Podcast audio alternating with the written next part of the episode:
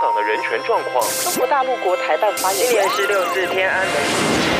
从新闻看见真实的中国，欢迎收听《中国这一刻》。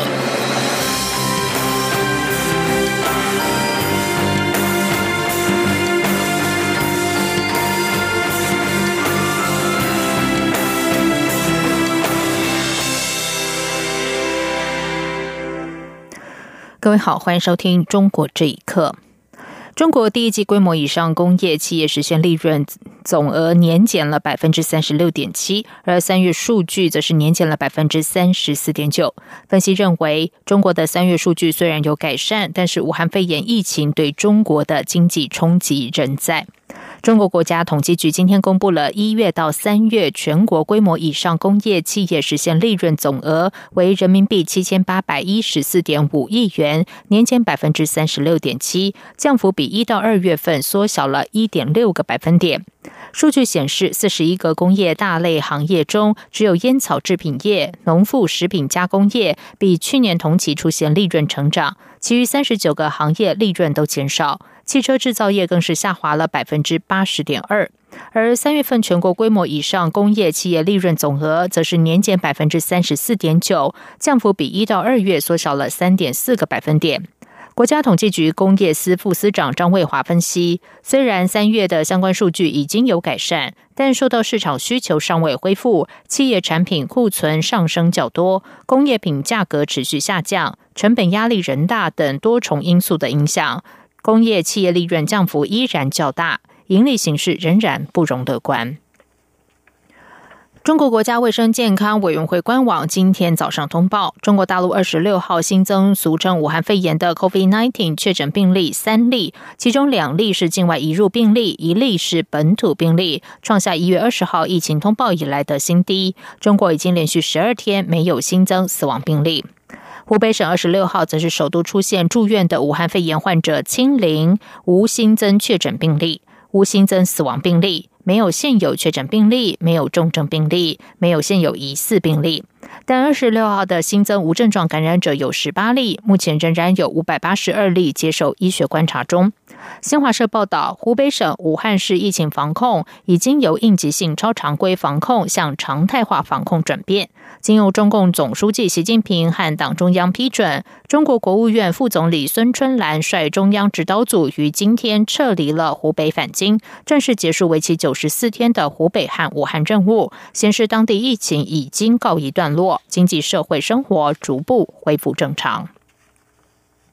继续来关心的是，荷兰、比利时和澳洲等国相继发现向中国购买的防疫物资和筛检试剂不符合规定之后，加拿大公共卫生局日前也表示，加拿大从中国进口的一百万个 KN 九五口罩不符合防护要求。美国的律师哈里斯表示，在调查的过程中发现，中国的公司虽然合法，但提供的美国检验文件却是伪造的。中国则是发出声明，将会加强对出口医疗物资的检验。请听以下的报道：欧洲联盟消保机制日前接连对中国制造的四项口罩产品发布严重警示通报。这四项产品自称是属于 N 九五 FFP 二等级口罩，但检测后发现过滤能力不足，最差的甚至低于百分之五十。欧盟在警示中除了表示产品不符合欧盟标准，更严重的是，若不采取其他保护措施。会增加感染风险。近期有多国纷纷抱怨，向中国企业采购的个人防护装备品质有问题。其中，比利时从中国进口的三百万片 FFP 二规格口罩，在比利时一处实验室接受检测后，完全不符合品质标准。西班牙卫生当局也发现，从中国进口的筛检试剂组结果不精确，上月回收了八千个试剂组，并把还没有分派出去的五万组快筛试剂退货。此外，美国海关在新西纳提州一个机场发现两千个来自中国的实验口罩是伪造的。国际律师事务所哈里斯布肯的律师、中国法律部落格作者丹哈里斯接受自由亚洲电台访问时表示，有客户想要购买中国某家公司的口罩，委托他们进行调查，发现确实是合法的公司，但是所提供的美国食品药品管理局的认证却是伪造的。哈里斯说：“One of the documents was, I mean, it was。” Clearly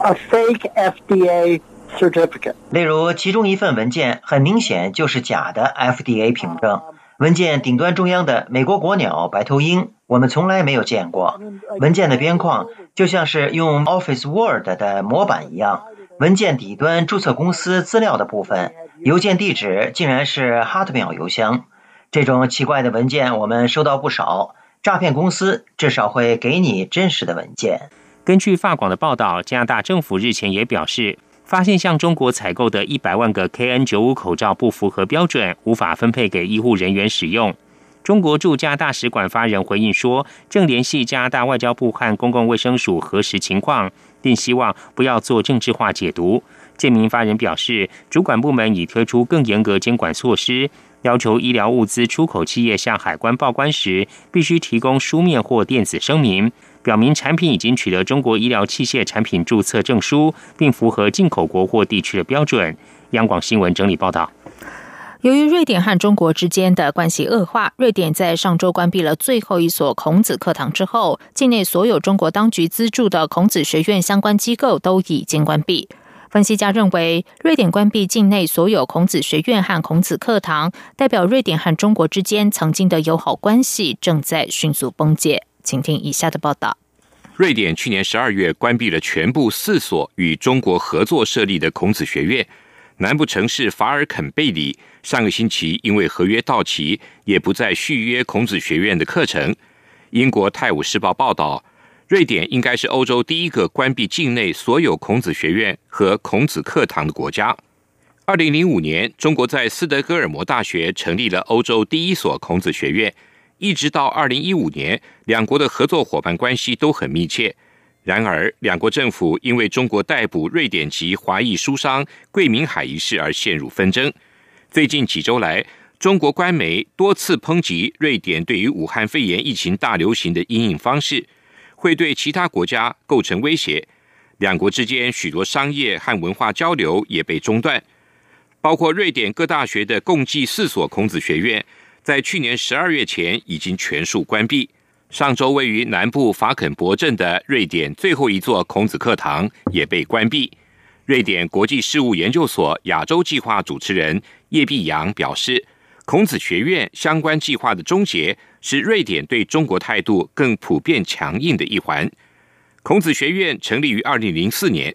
由中国教育部所属的国家汉语国际推广领导小组办公室管理。中国境外的孔子学院都属分支机构。根据设立章程，孔子学院是中国政府为了向世界推广汉语、增进世界各国对中国的了解而设立的官方机构。但批评人士经常指出，孔子学院其实是中国当局的宣传工具。瑞典哥德堡大学语言与文学系副教授杨富雷接受自由亚洲电台访问时说。有的地方是市政府，有的地方是政府和大学合作，他们对中国呃基本的了解都有，他们知道中国是一个专制国家，但是呃中国政府、中国这种教育机构和中国的党政的工作方式，或者说统战政策的这种策略，他们可能没意识到，所以很快就引起很多人的关注，很多人的的的批评，因为没有瑞典人可以补充，或者汉班派的老师到瑞典，他们受到。中方的控制或者规定说，你们不能讨论法轮功，你们不能讨论西藏问题、新疆问题、台湾问题等等等等。美国和加拿大境内的几所大学已经关闭了孔子学院，澳洲西南威尔斯州也在去年关闭了所有的孔子课堂。央广新闻整理报道。刑满出狱却被强留在山东济南的中国维权律师王全章，今天晚上终于返抵北京江州。他的妻子李文足昨天在北京突发急性盲肠炎住院，经过治疗后已经返家。王全章在知道之后，直接赶往火车站想回家探望，却被警方拦截，今天才在警方押送之下赶回北京。根据香港有线中国组脸书粉丝专业上传的影片。王全章在今天晚上七点半左右回到夫妻在北京的住处。旅居德国的媒体人苏雨桐则在推特上传王全章一家三口相拥而泣的影片。画面中，李文足强忍腹痛，拥抱着丈夫和儿子，三个人低头啜泣。王全章原为北京丰瑞律师事务所的律师，曾经代理多起政治敏感案件。二零一五年的七月，在官方七零九大抓捕之后，失去音讯将近三年，之后被依颠覆国家政权罪起诉。二零一九年一月被判处有期徒刑四年六个月，剥夺政治权利五年。在四月五号刑满出狱之后，被以防疫为由转送到户籍地山东济南进行居家隔离。他的姐姐日前和当地的警方交涉此事时，一名便衣员警说：“王全章被剥夺政治权利，因此仍然算在服刑，而且回到北京不利他的改造。”尽管在法律面前仍然不被认可，中国的 LGBT 群体近年来仍然积极的为自己争取权益。浙江舟山定海区法院表示，他们受理了一起女同性恋伴侣的子女抚养权案件。舆论认为这是中国首例相关诉讼，而由于中国仍然不承认同性婚姻的法律效力，也没有相关法律规范，这个案子也引起了民众的注意。请听以下的报道：LGBT 是指女同性恋、男同性恋、双性恋与跨性别者的统称。根据自由亚洲电台报道，这起女同性恋伴侣的子女抚养权案，起因是一对同性伴侣在美国登记结婚后。因为感情破裂而争夺子女抚养权，浙江舟山定海区法院表示，他们已经在本月一号受理此案。新京报最近引述化名为迪迪的当事人说，二零一六年他与他的同性伴侣在美国洛杉矶登记结婚，第二年他们两人就在美国接受了胚胎移植，并分别产下一子一女，而迪迪怀胎的卵子是他的伴侣提供的。不久之后，他们与一对子女就回到中国生活，直到去年十一月，双方感情破裂。迪迪表示，他的伴侣把这对子女都带走，严重损害了他的侵权。他为了争取孩子的监护权和抚养权，在去年年底将对方告上了法庭，还请求法院判定被告每月支付一万元人民币的抚养费，直到子女满十八周岁为止。有舆论认为，这是中国的首例相关诉讼。中国婚姻法规定，中国实行一夫一妻的婚姻制度，也就是说，中国仍然不承认同性婚姻的法律效力。中国同志平等权益促进会发文指出，据保守估计，中国的 LGBT 群体大概有七千万人，得益于生殖技术的发展。越来越多追求平等生育权的中国同性恋伴侣开始选择孕育子女，但在中国现行法律制度下，同性恋家庭只能选择其中一方作为子女的生父或生母，而另外一方与子女无法有明确的法律关系。由于中国并没有相关的法律规范，本案一经报道就立刻引发关注。截至二十四号，微博上浙江定海法院受理同性伴侣子女抚养权案的话题，已经有将近三百五十万的阅读量。有网友直言，中国法治严重落后于社会现实。也有网友写道：“受理就是一个开始，不论什么样的情况都应该被尊重。”央广新闻整理报道。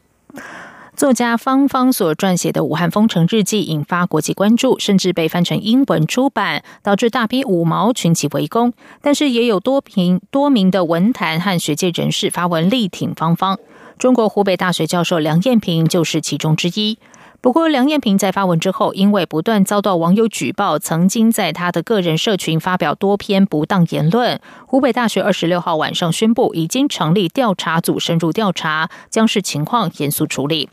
三月二十二号，梁艳萍透过微信公众号“吉言闲时”发表文章，痛批攻击芳芳的网友，并指出：“我们别无选择，只有面对面直面对冲，迎头相撞。”隔天，芳芳在微博发文转载梁艳萍的力挺文。梁艳萍此后遭到五毛起底，并频频向湖北大学举报。网友翻出梁艳萍在。遭检举，曾经在二零一九年十一月发悼念，在香港反送中冲突中坠楼身亡的香港科大学生周子乐，也曾被检举发文影射六四事件。梁艳萍目前已经删除其微博半年以来的所有文章。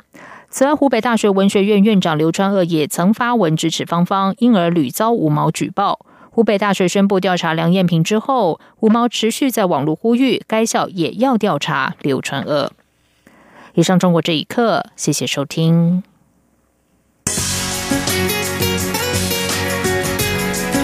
这里是中央广播电台台湾之音。